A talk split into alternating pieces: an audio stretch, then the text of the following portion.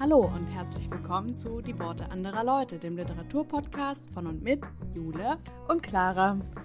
Schön, dass wir uns endlich mal, endlich mal wieder zusammengefunden haben. Wir haben auch nur uns einen Tag nicht gesehen und ansonsten die letzten drei Tage, also Donnerstag, Freitag, Samstag, durchgehend miteinander verbracht. Mhm. Wir waren in Hamburg zusammen, das haben wir beim letzten Mal schon angekündigt, weil in der Elbphilharmonie der Deutsche Sachbuchpreis verliehen wurde. Und das war richtig, richtig schön.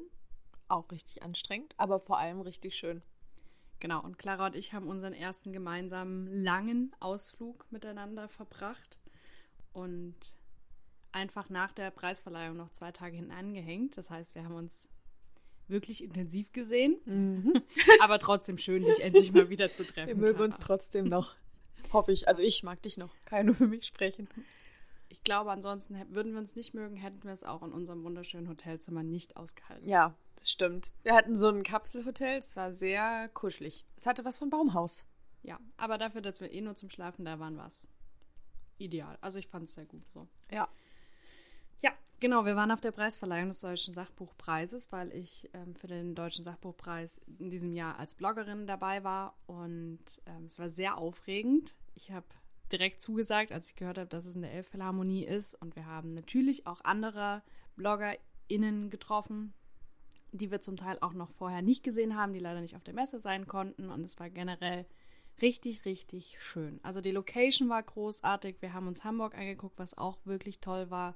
Wir waren immer famos essen. Es war oh einfach oh ja. überall, wo wir reingestolpert sind, wahnsinnig lecker. Mhm. Wir haben super guten Kaffee getrunken und Clara hat auch noch ein paar sehr schöne Dinge gesehen. Ja, ich habe erstmal ganz kurz, ich habe gestern noch in mein Tagebuch geschrieben, wo wir überall waren, weil ich halt alles dokumentiere oder das meiste dokumentiere, was in meinem Leben so passiert. Und unter Gastro stehen bestimmt sechs Sachen und ich habe jedes Mal, wenn ich das aufgeschrieben habe, wo wir waren, habe ich gedacht, boah, das war lecker. Oder, boah, das war geil. Boah, da war auch gut. So die ganze Zeit. Ich glaube, wir haben nur gut gegessen und getrunken die ganze Zeit. Ja. Und ja, mit der Elbphilharmonie, das hat mir auch wahnsinnig gut gefallen. Es war eine richtig schöne Veranstaltung. Ich hatte auch so einen Moment, wo ich da angekommen bin und wir auf der da auf dieser Aussichtsterrasse standen bei der Elbphilharmonie.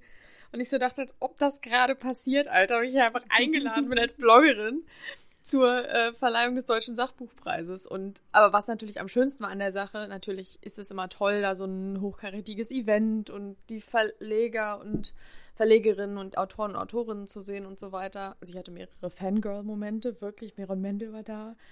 Äh, und also so Leute, wo man immer denkt, wow, hallo. Die stehen dann einfach neben einem. Ja, die stehen dann einfach, man kennt die halt oder ja, also das ist ja für so in dieser Buchszene ist, kommt einem das ja schon manchmal vor wie so kleine Stars, weil man die halt wirklich nur aus dem Internet kennt oder aus irgendwelchen Interviews oder oder aus Büchern oder aus Büchern eben oder aus Online-Treffen und Social Media und so weiter. Und dann sind die da einfach. Es war schon ein bisschen surreal im besten Sinne.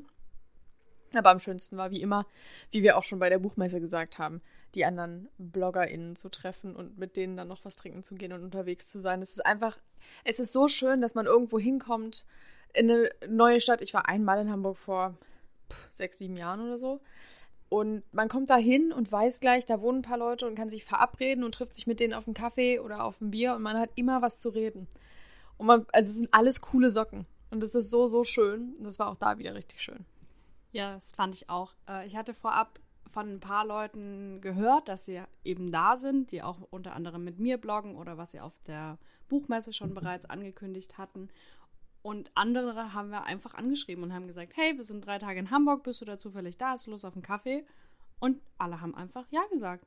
Einfach so. Und mhm. dann trifft man sich und es ist einfach richtig cool. Ja, genau. Als so. ob man nicht gerade eben erst sich vor fünf Minuten kennengelernt hätte. Und so also, war es auch wieder. Ja, es war so, es war so geil. Und wir haben natürlich auch ein paar Buchhandlungen abgeklappert, Bücher gekauft, ist klar.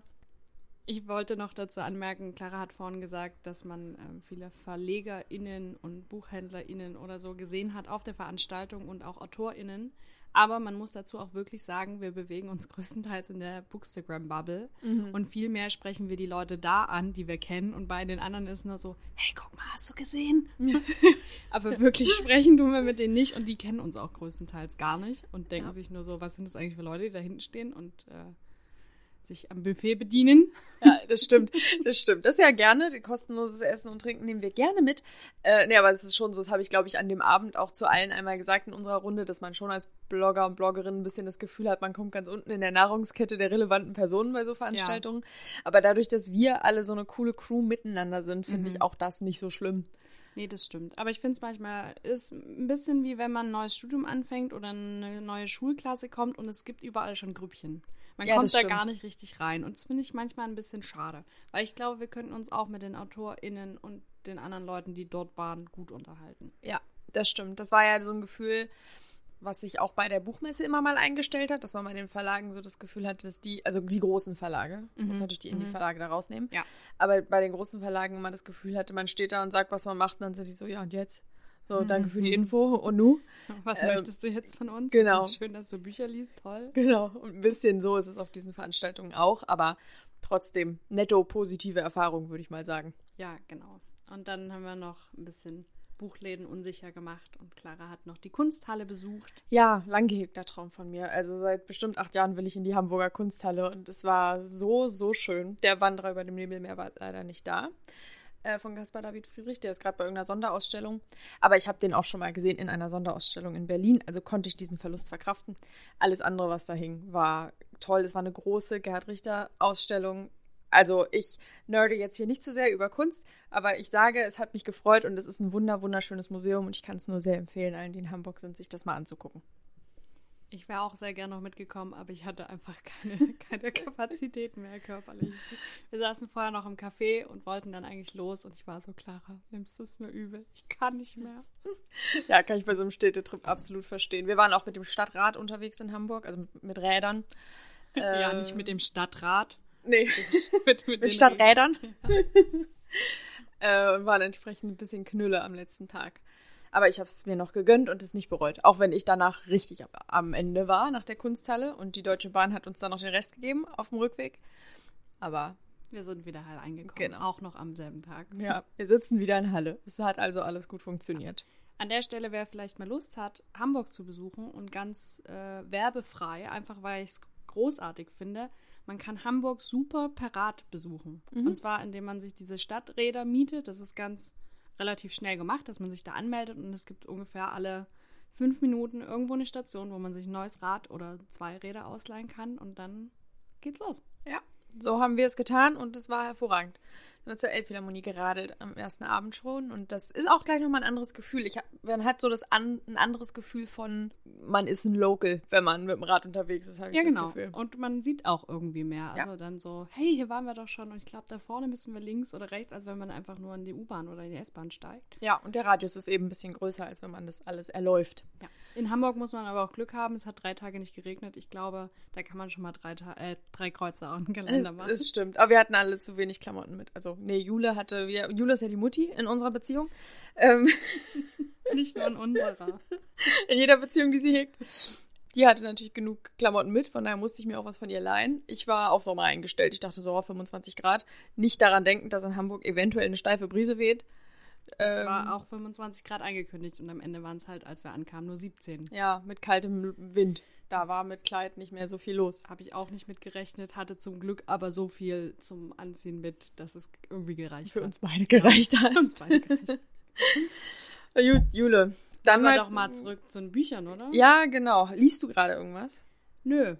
Okay. Äh, doch, nee, nee muss, muss zurücknehmen. Ich lese gerade nichts, weil ich immer noch so Probleme habe, dass ich mich nicht lang genug konzentrieren kann. Mhm. Aber ich höre ein Hörbuch. Oh, was? Und zwar Babel.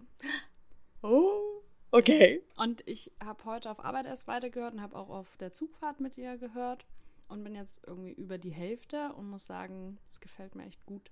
Allein durch den linguistischen Touch, der ja eine große Rolle spielt bei Babel. Ja. Ähm, für alle, die es nicht kennen, ist es ist ähm, Fantasy, ein bisschen ein Hauch von Fantasy. Ja. Und es spielt in äh, Großbritannien beziehungsweise in Oxford im 19. Jahrhundert, so um die 1830er Jahre rum. Und es geht um eine Schule in Oxford und zwar die, die ist im Turm Babel, mhm. den es dort gibt. Und äh, es ist eine Sprachschule, in dem hochbegabte Schüler als Übersetzer herangezogen werden in Sprachen wie Latein, äh, Altgriechisch, aber natürlich auch in ihren Heimatsprachen wie Kantonesisch oder Kreol oder. Genau, also es sind viele SchülerInnen, die eben aus den britischen Kolonien nach England gebracht wurden, um da als ÜbersetzerInnen für ihre, für ihre Muttersprachen zu und für ähm, das Heilige übersetzen. Königreich Genau. unter der Krone zu arbeiten. Genau. Und sie wurden größtenteils aus den Kolonien dahin gebracht. Ja. Also äh, meistens so semi-freiwillig. Genau.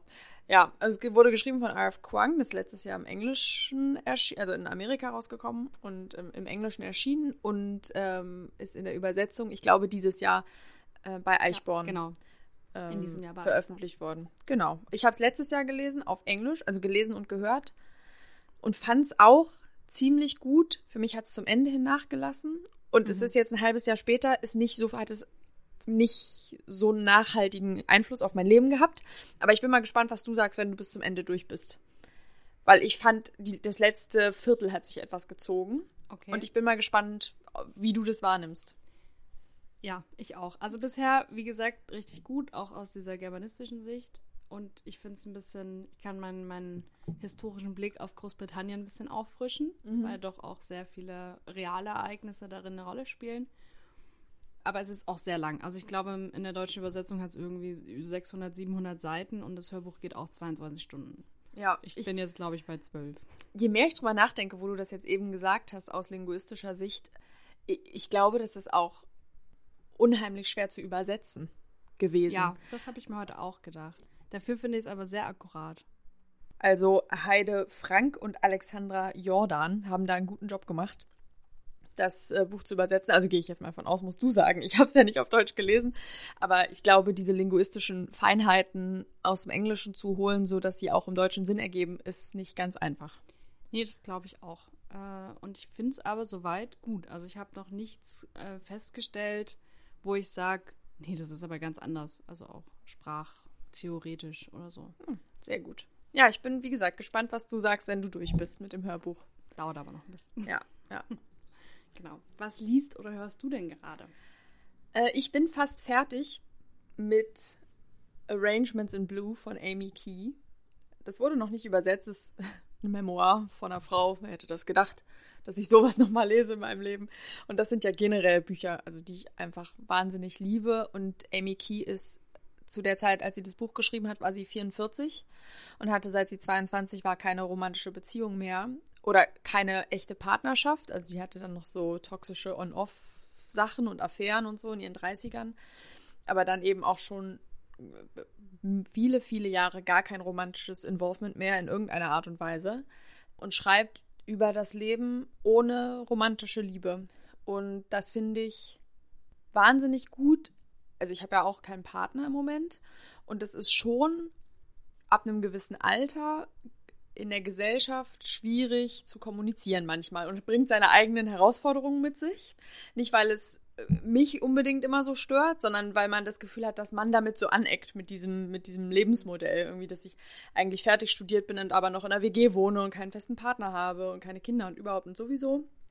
Und all diese Dinge bespricht sie in diesem Memoir und bespricht sie sehr realistisch. Also es ist kein so ein, oh, es ist aber eigentlich alles toll und keiner sieht, wie toll das alles ist, sondern sie benennt die Probleme, die damit einhergehen und die negativen Gefühle, die man damit hat, schon auch sehr genau und sagt aber, warum es trotzdem okay ist.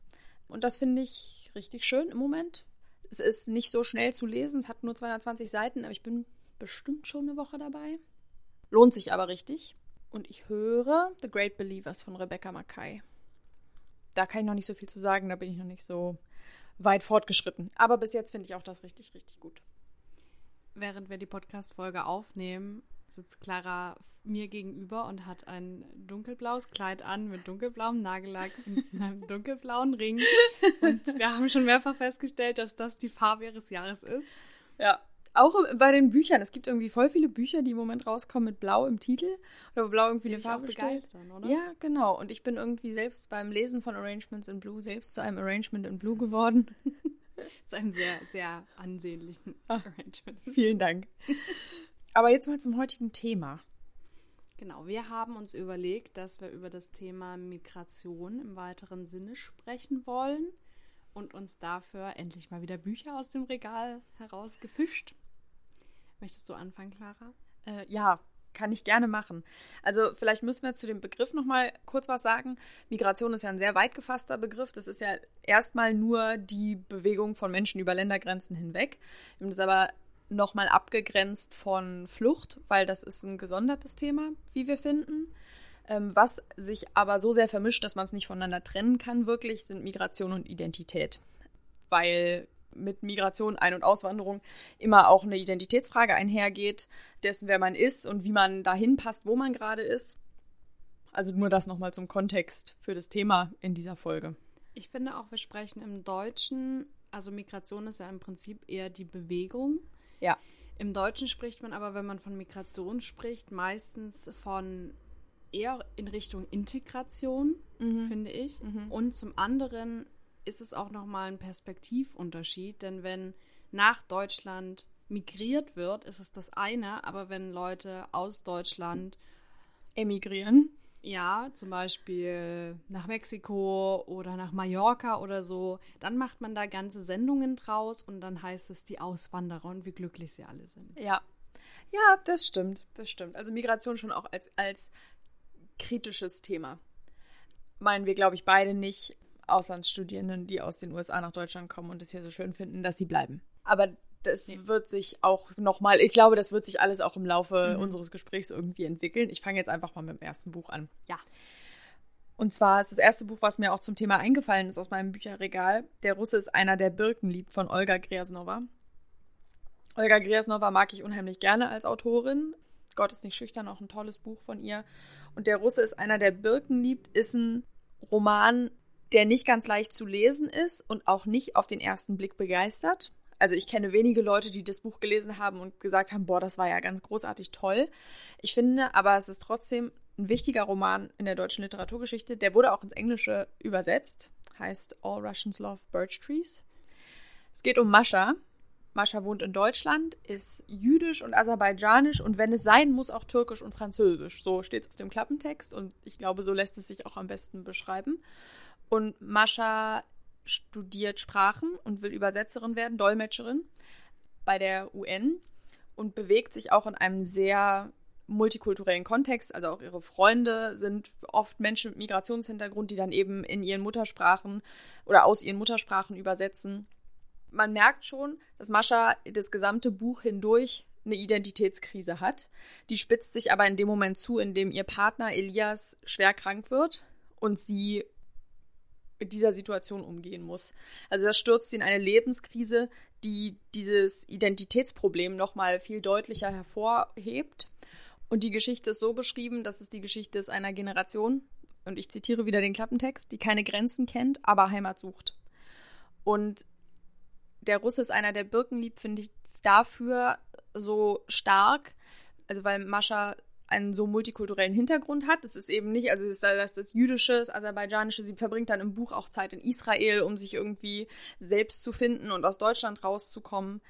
Und das ist eine Vielschichtigkeit, die selten abgebildet wird, auch eben in einem, in einer bildungsnahen Situation. Also die studiert ja und ist auch, bewundern sie auch alle sehr dafür, wie gut sie übersetzt und wie viele Sprachen sie kann. Das ist nämlich außergewöhnlich gut und außergewöhnlich viele Sprachen äh, spricht sie und übersetzt sie. Und dass das eben trotzdem so problematisch ist und im, im Kern auch gut gebildeter, gut situierter Menschen eine Identitätskrise wirklich eine absolute Katastrophe bedeuten kann, stellt dieser Roman hervorragend heraus, wie ich finde. Und deswegen ist es für mich ein essentieller Text, wenn es um Migration geht.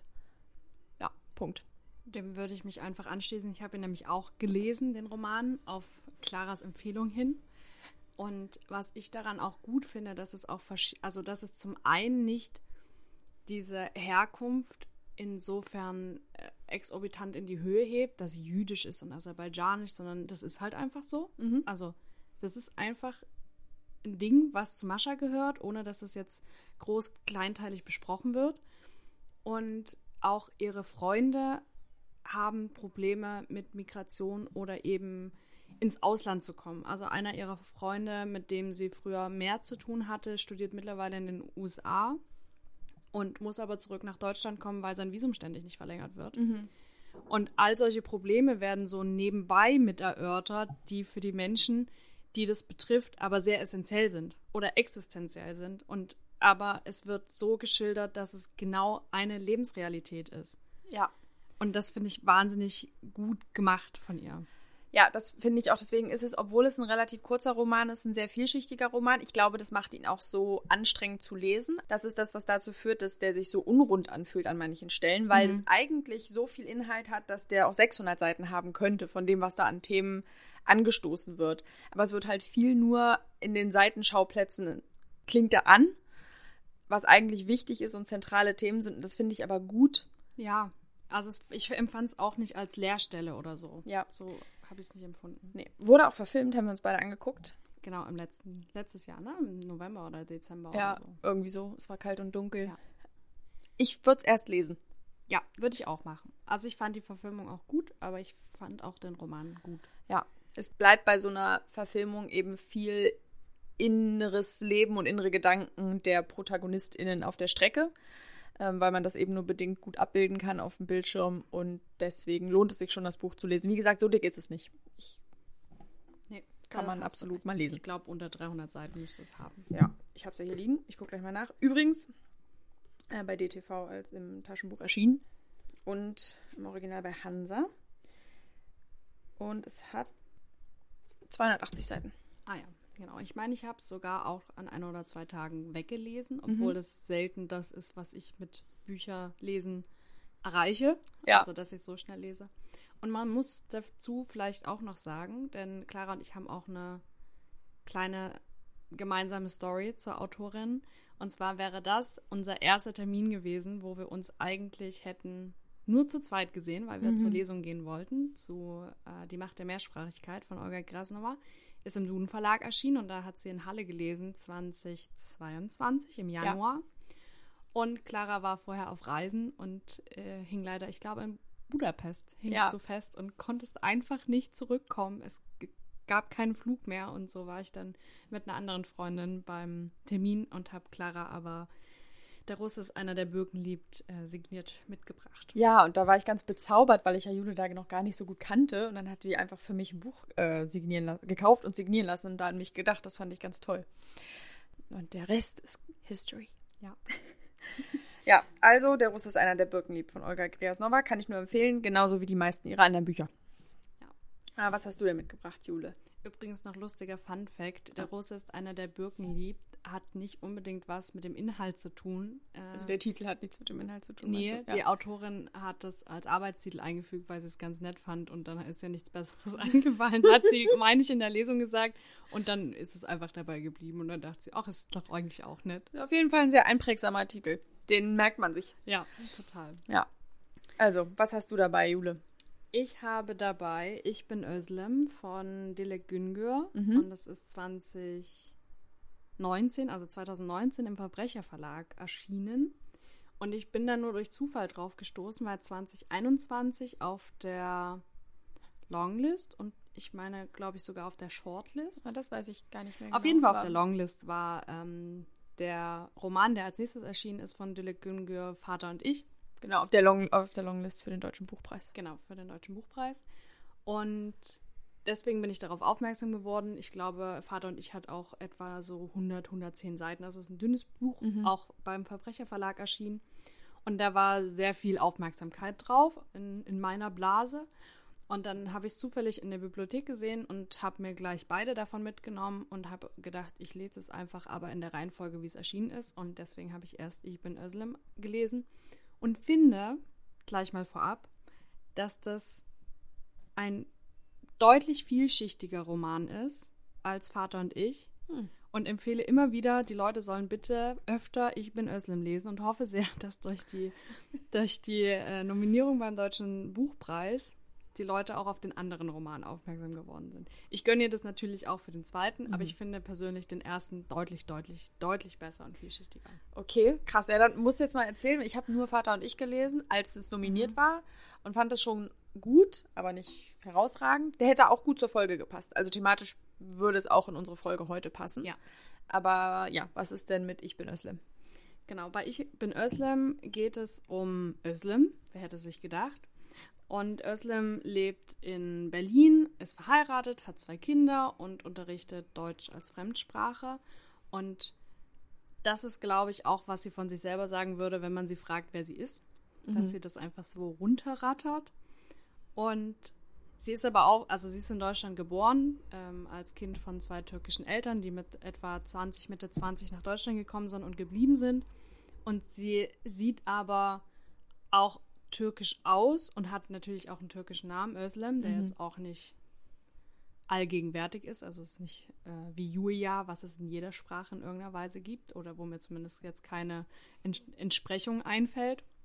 Sie hat ja dann auch Sprache studiert, sie spricht auch Deutsch und das Kuriose daran ist aber, sie wird von außen oft als eben dieses fremde Türkische wahrgenommen, was ihr persönlich aber gar nicht entspricht, mhm. weil sie ja immer nur in Deutschland gelebt hat. Sie ist in Deutschland aufgewachsen, hat Deutsch gelernt und war nur mit den Eltern immer mal im Urlaub in der Türkei, hat aber nie wirklich einen Bezug dazu gefunden, obwohl sie natürlich mit ihren Eltern und auch mit so einem Türkischen aufgewachsen ist. Mhm.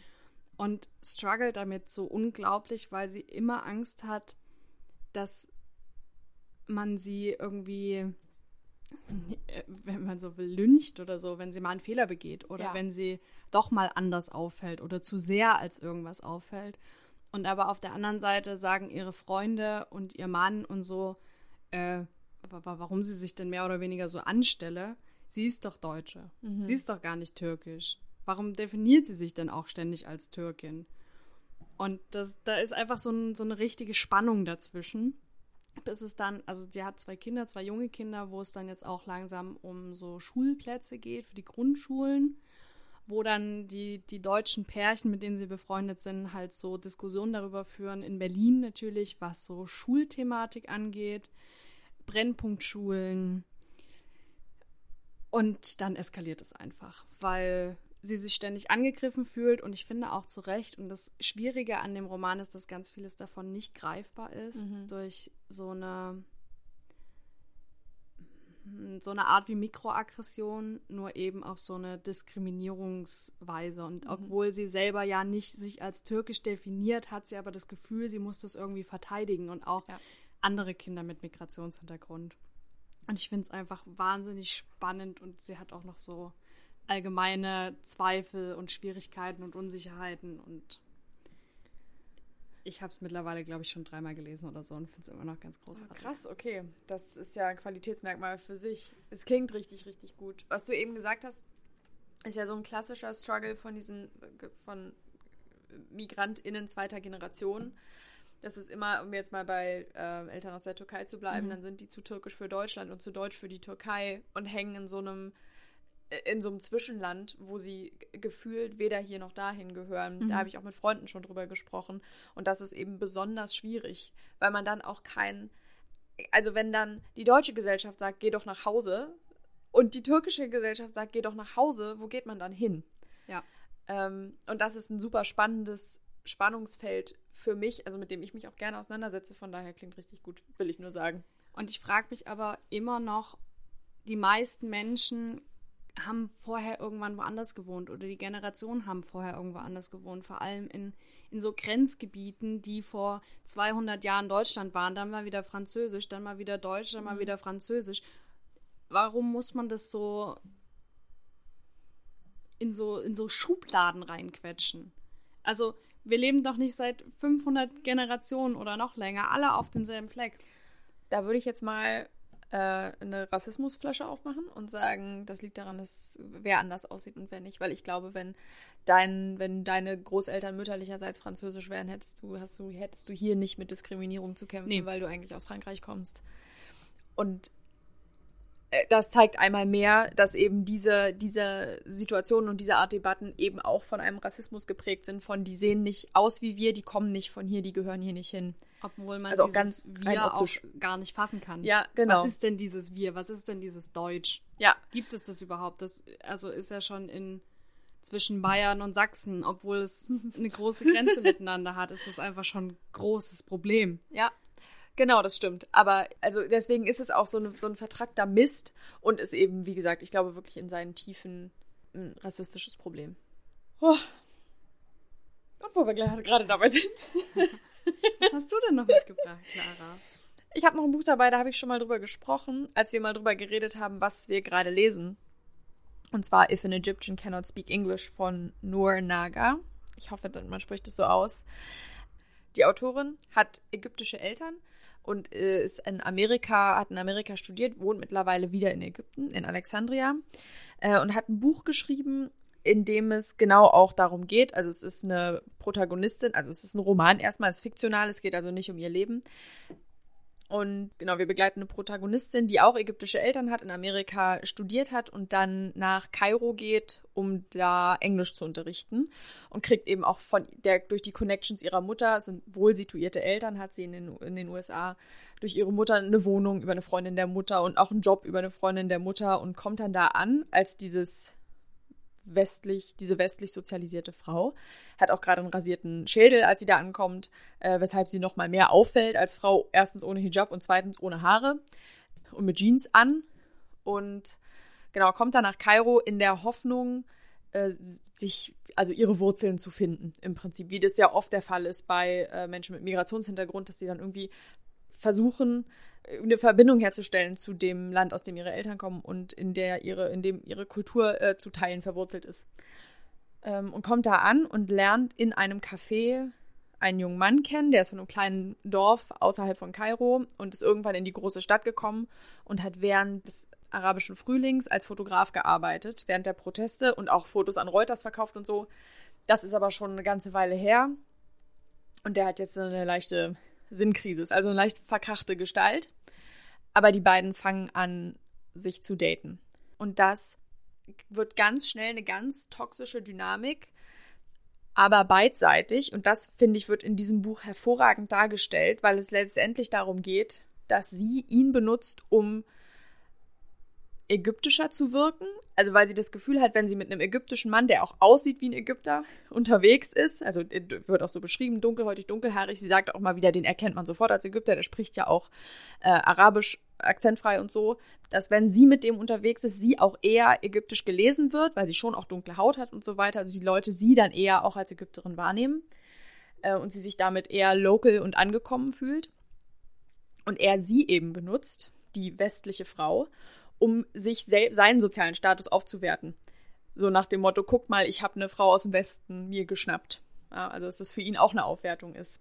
Und so benutzen die sich beide gegenseitig, um, um ihren Status in der Gesellschaft zu behaupten, auf eine ganz unangenehme Art und Weise. Und deswegen wird diese, ist diese Beziehungsdynamik auch ganz unangenehm, weil die beiden mit zweierlei Maß messen, also weil was der Mann gelernt hat, was eine funktionierende und normale Beziehung ist was ganz anderes ist, als dass die Frau in Amerika irgendwie gelernt hat, was eine gesunde und funktionierende Beziehung ist. Entsprechend die Erwartungshaltungen völlig aneinander vorbeilaufen. Und das eben in ein, eine gewalttätige Dynamik bekommt irgendwann. Und das ist unheimlich spannend zu sehen, weil sich das eben auch wieder in diesem Spannungsfeld befindet von, ist sie Ägypterin oder Amerikanerin? Sie weiß es nicht. Was will er eigentlich? Weshalb fühlt er sich als Ägypter oder eben nicht oder empfindet sich selbst besser als andere, weil er so viel mit westlichen Medien in Kontakt war während, der, ähm, während des arabischen Frühlings und so weiter. Ähm, und was dieses Buch für mich aber ganz besonders gemacht hat, war das, das letzte Kapitel, das im Prinzip nochmal eine Reflexion über das Buch ist. Also wir haben diese Geschichte in Ägypten, die da passiert. Und das letzte Kapitel, so viel kann ich schon mal vorwegnehmen, ist in Amerika, spielt in Amerika in einem Schreibworkshop, in dem eine Figur namens Noor, zufällig wie die Autorin, gerade das Feedback ihrer anderen Klassenteilnehmer bekommt zu dem Text, den wir eben gelesen haben. Und wie die in Amerika das lesen und was die eben für Beziehungsprobleme sehen. Und da entbrennt so eine Diskussion darüber, wer da eigentlich recht hatte und was das für eine Beziehungsdynamik war und so weiter. Und es endet eben damit, dass ihr Lehrer dann sagt, nur übrigens herzlichen Glückwunsch, du hast ja, wie ich gehört habe, hast du für den Text, den du vorgelegt hast, hier letztes Mal ähm, einen Buchvertrag bekommen. Und das ist erstens richtig, also ein richtig krasser Move, den ich in noch keinem Buch gesehen habe. Und zweitens so eine krasse Art, nochmal das Gelesene zu reflektieren und zu kontextualisieren, dass einfach dieser Geschichte nochmal so viel mehr gibt, als man sonst aus dem Narrativ hätte rausziehen können, dass mich das Buch einfach komplett vom Hocker gehauen hat. Ähm, möchte ich sagen, fünf Sterne habe ich zweimal hintereinander gelesen. Geiles Buch Unangenehm, aber richtig gut. Nice. Ja, du hast mir schon mehrfach davon vorgeschwärmt, als du es gerade gelesen und im Anschluss direkt nochmal gehört hast. Ja, ich hab's, genau, ich hab's gehört, dann habe ich nochmal angefangen, es zu hören und hatte es mir dann aber gleich auch schon bestellt. Es war Ah, okay. aber nur ewig, Mhm. ewige Lieferzeiten. Dann habe ich es nochmal gelesen und mir Sachen angemagert. Ah, okay. Ja, krass. Also auf jeden Fall das letzte Kapitel, was für eine geile Idee. Mhm. Und zum anderen wird der Leser oder die Leserin dadurch auch gezwungen, etwas, also den Text einzuordnen oder was Ja. da rauszuziehen und es nicht einfach nur so zu Unterhaltungszwecken zu nutzen. Ja. Und hat auch so eine literaturwissenschaftliche Komponente, wo man darauf gestoßen wird, dass ein Text im Text Mhm. ist. Ja, und was ich auch so krass finde, ist, dass diese Figur ja, die bleibt in dem Narrativ, das in Ägypten spielt, unbenannt. Da ist es nur der The Boy from Shubrachit, das ist ein äh, Dorf, und die Frau. Mehr ist es nicht. Und dass die dann im letzten Kapitel, dass Noor angesprochen wird, die heißt wie die Autorin, ähm, und sich dann trotzdem sagen zu müssen, dass das aber Fiktion ist und die nicht ihre Memoir, ihr Memoir geschrieben hat, sondern eben eine fiktive Geschichte, ist auch nochmal eine echte Herausforderung. Aber Das auch in seinem Kopf zu sortieren und auseinanderzuhalten. Genau, genau. Aber richtig gut. Das ist ja ganz oft das, das Problem auch von dieser Autofiktion, Autobiografie, ja, eher Autofiktion. Wie viel davon ist dann wirklich Fiktion und am Ende ist es halt trotzdem nur ein Text Ja. und kein Memoir und keine Biografie. Und ich glaube, viele vermischen da auch was. Mhm. Oder es wird selten so auseinandergehalten, wie es eigentlich sollte. Ja. In anderen Kontexten, wie aktuell zu sehen, ähm, sollte man vielleicht auch Autor und Text nicht trennen. Stein. Ja. Gut. Okay, Jule, jetzt habe ich genug erzählt. Ich äh, glaube, dass ich das Buch liebe, ist deutlich geworden. Was Ja, hast du noch mitgebracht? Ich habe noch mitgebracht, wer wir sind von Lena Gorelik. Hm. Ich meine, das steht auch noch auf deiner Want-to-Read-List. Ja, steht auch in meinem Regal bereits und wartet auf mich. Ah ja, stimmt. Genau, ich habe es eine ganze Weile früher gelesen und zwar im Rahmen eines Deutschseminars, was ich hatte, beziehungsweise Germanistikseminars und zwar hieß es Identität im Gegenwartsroman und da hat die Dozentin uns dieses Buch äh, auf die Lektüreliste gesetzt, neben Mito Sanyals Identity zum Beispiel und Fun Fact auch hier, ich bin Özlem, darüber habe ich übrigens meine mündliche Prüfung in dem Seminar gehalten. Uh, und was gab's? Eine 1-3. Sehr gut, Jule. Sehr gut. Ja. äh, wir durften uns zum Glück unser Buch selber aussuchen. War sehr schön. Ja, genau. Jedenfalls habe ich da äh, Lena Goreliks Buch überhaupt erstmal wahrgenommen. Das ist mir vorher gar kein Begriff gewesen. Habe ich nicht, nicht irgendwo mal gesehen oder wie auch immer. Und es hat mich aber unheimlich geflasht. Also es war für mich auch eins der Lesehighlights 2021 und ist es auch bis jetzt noch. Krass. Und ich Okay. denke tatsächlich immer mal wieder an das Buch zurück. Und zwar ist das wiederum nämlich äh, eine Autobiografie. Steht zumindest so im Innentext vom Buch. Dann wird es so sein. Genau. Und zwar ist äh, ein junges Mädchen 1992 gemeinsam mit ihren Eltern und ihrer Großmutter von St. Petersburg nach Deutschland gekommen und lebt jetzt hier. Und ich meine, sie sind eine Art äh, Kontingentflüchtlinge, denn sie haben auch jüdische Wurzeln, beziehungsweise sind jüdisch. Das Spannende daran ist, dass es zeitgleich erzählt ihre Kindheit in St. Petersburg beziehungsweise in Russland, auch mit den Großeltern und was sie eigentlich dort lässt und wie man das als Kind gar nicht versteht, warum man jetzt woanders hingeht und alle Leute zurücklässt und dieses Leben auch so unterschiedlich ist.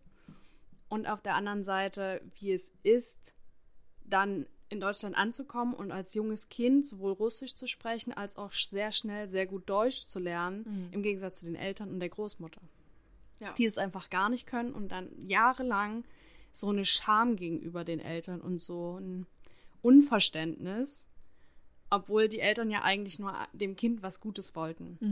Und sie beschreibt es immer und man denkt so, ja, aber deine armen Eltern. Und sie merkt es aber so nach und nach und das ist halt auch ein Prozess und ich kann auch dieses Unverständnis gegenüber den Eltern empfinden, nachempfinden, aber man vergisst vor allem als Kind auch ganz oft, dass die Eltern vor einem selbst auch schon Leben hatten und nicht, Ja.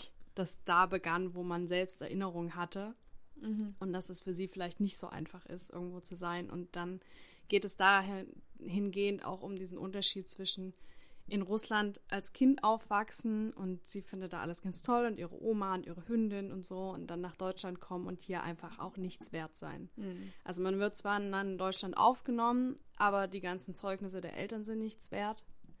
Und was man eigentlich, wenn man ein bestimmtes Alter erreicht hat, auch dann von sich selbst irgendwo zurücklässt. Ja. Oh, und wow. es ist ein richtig, richtig, richtig gutes Buch. Also es ist wahnsinnig toll geschrieben und ich mag auch diesen, diesen russischen Blick und diese russische Lebensweise, von der sie als Kind erzählt, denn ich bin auch in der ehemaligen DDR, also nach DDR geboren und meine Familie haben alle in der DDR gelebt.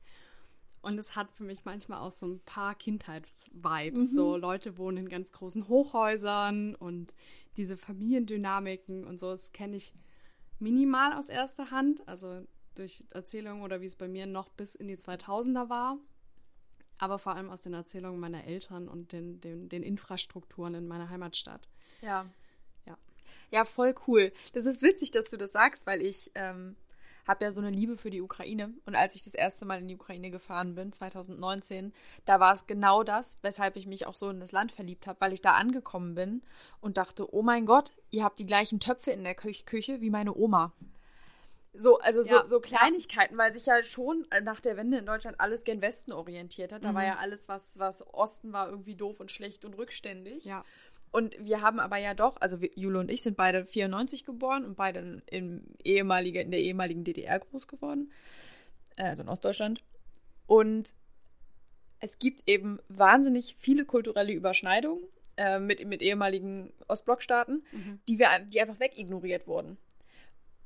Und mich, ich fand es auch super spannend, auch in der Ukraine zu sehen, wie viel sich da eigentlich deckt, auch mit meinen Freunden in der Ukraine, was wir für ähnliche Erfahrungen gemacht haben, weil die ja auch geboren wurden nach Fall der Sowjetunion. Mhm. Also die sind ja auch mhm. schon postsowjetische BürgerInnen. Aber ja, von daher kann ich das genau verstehen, was du da sagst, mit diesem, dass einen das irgendwie auch ein bisschen an sich selbst erinnert. Ja, und ich finde es auch immer wieder krass, dass ich glaube, viele Staaten der ehemaligen Sowjetunion haben sich dann ein bisschen gen Westen orientiert, aber in Deutschland war das nochmal so sein eigener Katalysator, so aus meinem Empfinden, dass es direkt in ein Land mit übergegangen ist, ja. was westlich war und immer noch westlich ist. Und ich frage das auch, oder ich, ich äh, wie du schon gesagt hast, wir sind beide 94 geboren und etwa so weiß ich nicht, mit fünf, sechs hat man so die ersten Erinnerungen auch mhm. so an Supermärkte oder sowas. Ja. Und nichts davon ist bei uns noch gewesen wie vor der DDR. Also es ist wirklich absolut nichts zurückgeblieben, außer so ein paar Produkte vielleicht mhm. oder so, so Werte oder Ideen, die man von den Eltern vermittelt bekommen hat, mhm. aber von den tatsächlichen Gegenständen, obwohl ich nur vier Jahre später geboren bin, war einfach nichts mehr da. Und dann mhm. erzählt meine Mama mir irgendwas von, von einem Konsum und, und ich so, wo soll das sein? Und es gab es einfach da nicht. Es wurde alles zunichte gemacht und es war von jetzt auf dann meines Empfinden nach alles Westdeutschland. Ja, ja, also es ist, wenn man sich die Situation heute anguckt, natürlich auch ein großes Glück gewesen, dass, äh, dass die ehemalige DDR eben so aufgefangen wurde, äh, wirtschaftlich so aufgefangen wurde. Aber es ist natürlich auch, und das ist vor allen Dingen für die Generation unserer Eltern krass, dass die alle in einem Land aufgewachsen sind, das es einfach nicht mehr gibt. Ja. Also die kommen aus einem Staat, der nicht mehr existiert. Und das muss auch nochmal anders krass sein glaube ich. Und wir kriegen ja wirklich nur die Ausläufer davon mit in mhm. unserem Leben. Und selbst die sind noch relativ deutlich spürbar, finde ich, für, für uns. Ich spreche jetzt mal für uns. Ja. Und ich denke, wie muss das dann sein, wenn du die ersten 20 Jahre deines Lebens in einem Staat und mit Werten gelebt hast, die einfach nicht mehr existieren? Es ist auch ein bisschen so, als ob eine Datei einfach komplett überschrieben wurde mhm, und du mhm. gar nicht mehr da, da rankommst. Und trotz dessen, dass jetzt einfach seit 33 Jahren Deutschland ein Deutschland ist, mhm.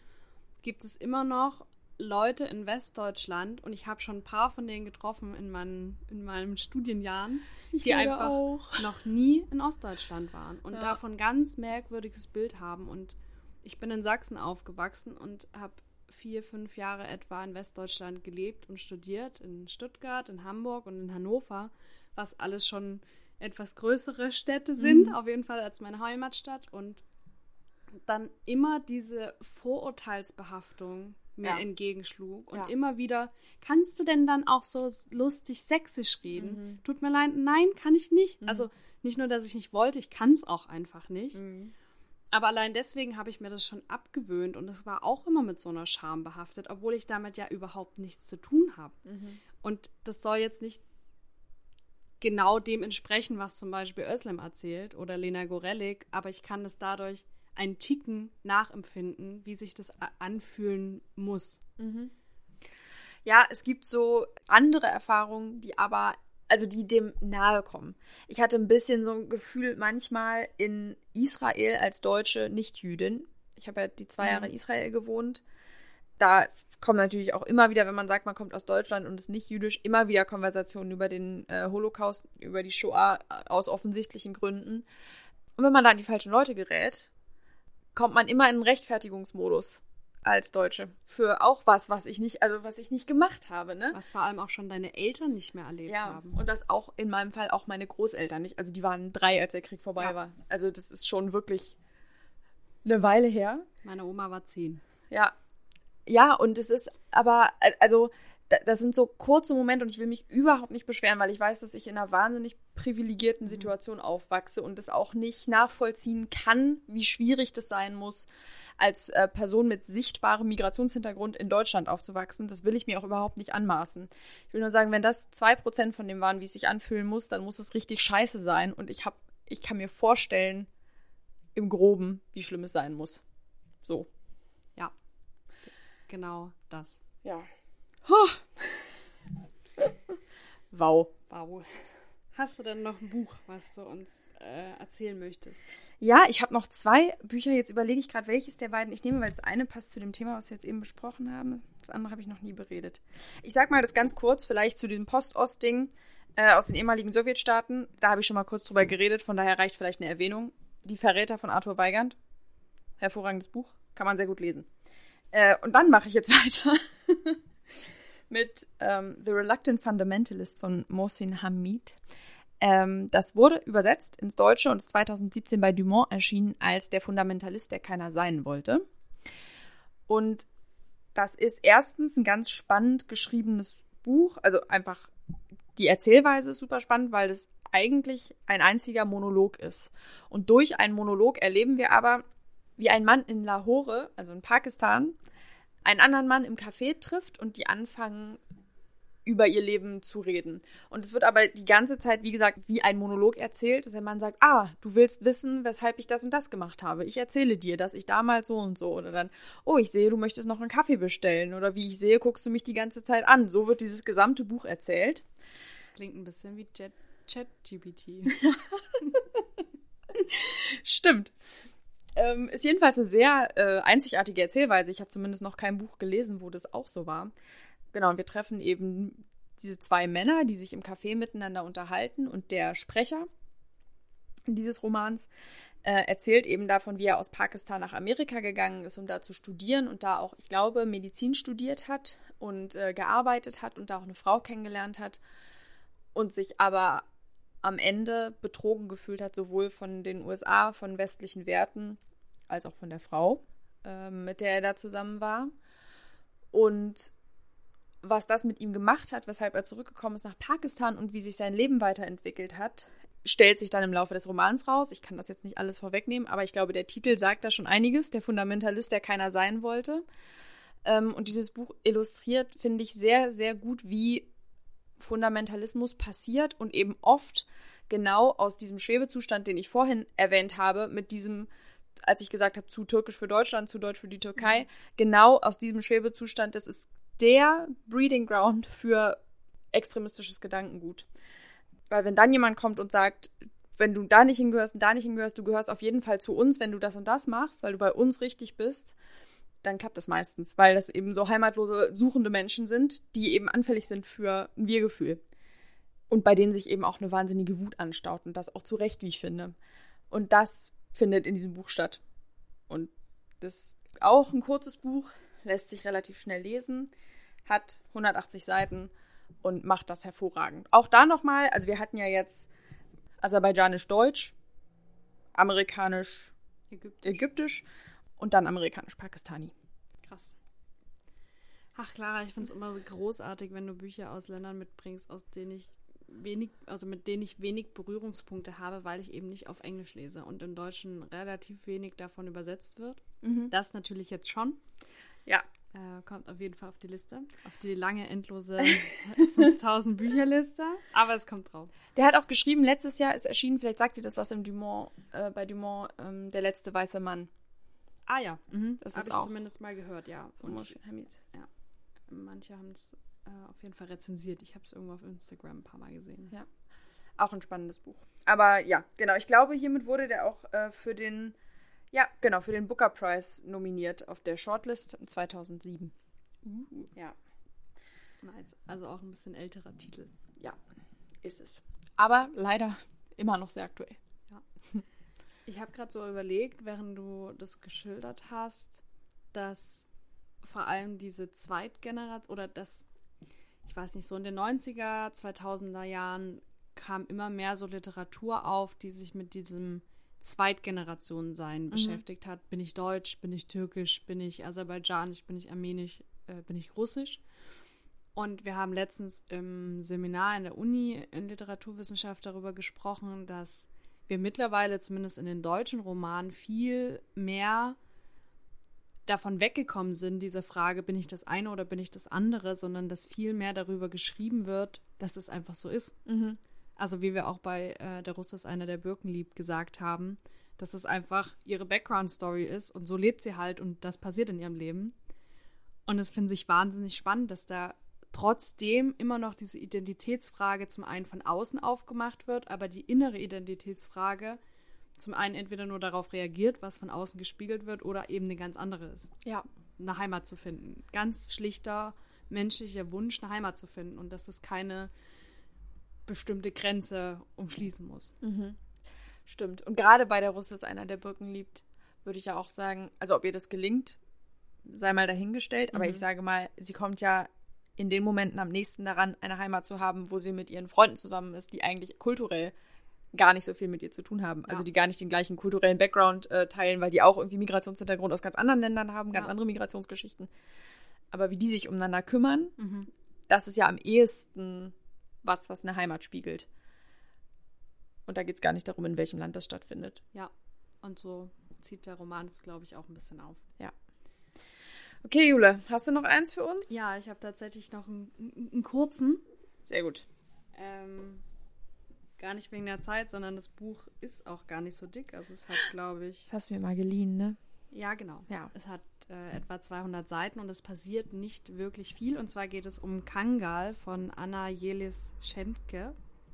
Ist erschienen 2022 im S. Fischer Verlag und ist ein Debüt. Und darin geht es um Dilek. Dilek wohnt mit ihrem Freund Tekin in Istanbul. Es ist ein junges Paar. Und es springt so ein bisschen hin und her zwischen der Perspektive in Istanbul vorher und sie reist nach Deutschland, nach Frankfurt zu ihrer Cousine, kündigt sich da auch nicht an, schlägt da einfach irgendwann auf. Und der Roman an sich ist aber sehr ruhig, spart arg an Informationen und auch an Ereignissen, was einfach daran liegt, dass Dilek in der Türkei aktivistisch tätig ist unter diesem Namen Kangal, was eine Hunderasse, glaube ich, Ja. bezeichnet. Und durch diesen Aktivismus auch in ihrem Freundeskreis es immer mehr zu Verhaftungen kommt, zu Verfolgung und sich dadurch auch so eine Angst und eine Paranoia entwickelt, sodass sie irgendwann das Land verlassen muss oder will.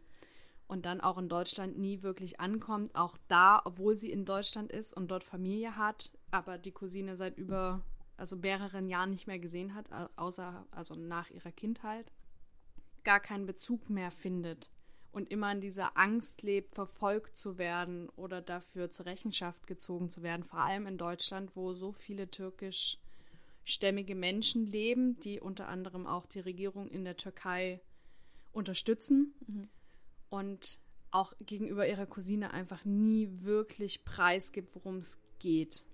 Ja. Und das ist quasi schon der ganze Roman, wie es sich anfühlen muss. Und ich finde, durch diese, diese Ereignisarmut in, inhaltlich trifft es genau das, worum es gehen soll. Aber dadurch hat mir auch einfach was gefehlt bei dem Roman. wenn ich mich recht entsinne, und ich weiß nicht, ob ich das tue, weil das auch ein Roman ist, den man an einem Tag durchliest, deswegen Mhm. habe ich das Gefühl, verbringt man nicht so viel Zeit mit den sehr kurze Kapitel. Charakteren. Genau, es Ja. geht so, Ja. so durch. Ähm, ich meine, es geht um die Gezi-Park-Proteste in, äh, in Istanbul, weil das ja wirklich eine Zeit also des Aufruhrs war äh, und eben auch der äh, Verfolgung von, von Aktivistinnen durch ein oppressives Regime. Ähm, und da braucht man ein bisschen, also ich glaube, um das alles zu verstehen, muss man wenigstens wissen, was da, also grob wissen, was da abging. Mhm. Und ich finde aber auch, dass dieses Buch hervorragend einfach diese Angst herausstellt, die eine nicht-demokratische Regierung in den Leuten auch über Ländergrenzen hinweg auslösen kann. Und auch das ist ja auch jetzt ein aktuelles Thema, möchte ich mal meinen. Mhm. Total. Ähm, und auch im Rahmen von Migration relevant. Also, ja, und ich weiß auch noch, mich hat das Buch sehr fasziniert in seiner Schnelllebigkeit und darin, wie es mich, wie es mich gefesselt hat. Also ich fand es ein gutes Buch, wirklich. Ja, ich fand es tatsächlich auch gut. Ich kann aber gar nicht so genau fassen, warum. Äh, aber ich finde auch, dass es dazu anregt, zum einen sich mit den Themen außerhalb Deutschlands auseinanderzusetzen, weswegen Menschen hierher kommen, was nicht unbedingt immer Krieg ist, Ja. sondern auch ein Einstehen für Demokratie oder für Menschlichkeit. Und auch, um es an der Stelle nochmal zu sagen, nicht immer die Sozialversicherung und die Krankenkasse in Deutschland, was ja auch viele irgendwie gerne unterstellen. Das sei auch nochmal gesagt. Nicht mal nur nicht immer, sondern wahrscheinlich in den Seltenst. seltensten Fällen. Ja. Genau, konnte ich auf jeden Fall auch empfehlen. Also wer da so einen seichten Einstieg möchte und auch so ein paar Anregungen, sich tiefer mit dem Thema zu beschäftigen und zu, nachzuforschen, was da eigentlich passiert in der Türkei oder passiert ist, kann ich nur empfehlen. Ja, ich habe das Gefühl, gerade die Türkei wird viel ähm, missverstanden in, in Deutschland, obwohl wir so eine große ähm, türkische Community ja haben in Deutschland. Gott sei Dank. Aber Community ist ja auch nicht gleich Community. Also wie, Nee. wir, wie wir auch gerade eben schon angerissen haben, es gibt eben die Pro-Türkei-Menschen und die, die gar nichts damit am Hut haben und Ja. nur türkisch gelesen werden. Ja, Community war vielleicht ein. Ja. äh, Aber ich weiß, was Wort. du meinst. Du weißt, was du meinst. Ja.